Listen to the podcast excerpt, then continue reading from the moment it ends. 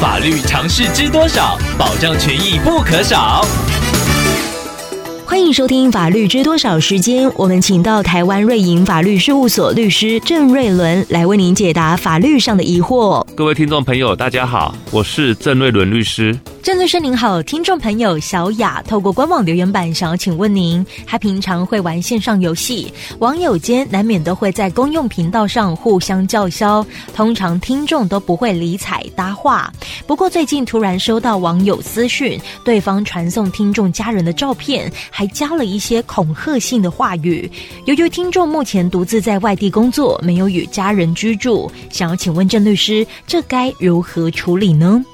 网友传送听众朋友家人的照片以及恐吓的讯息的行为，已经让听众朋友感到害怕，甚至危及听众朋友家人的安全。那这名网友的行为已经触犯刑法第三百零五条的恐吓罪了。而且这名网友显然知道听众朋友的家人是谁，长什么模样，因此律师建议听众朋友可以到家人住处的辖区派出所报案，请警方巡逻时特别注意有没有可疑的分子，来保护家人的安全。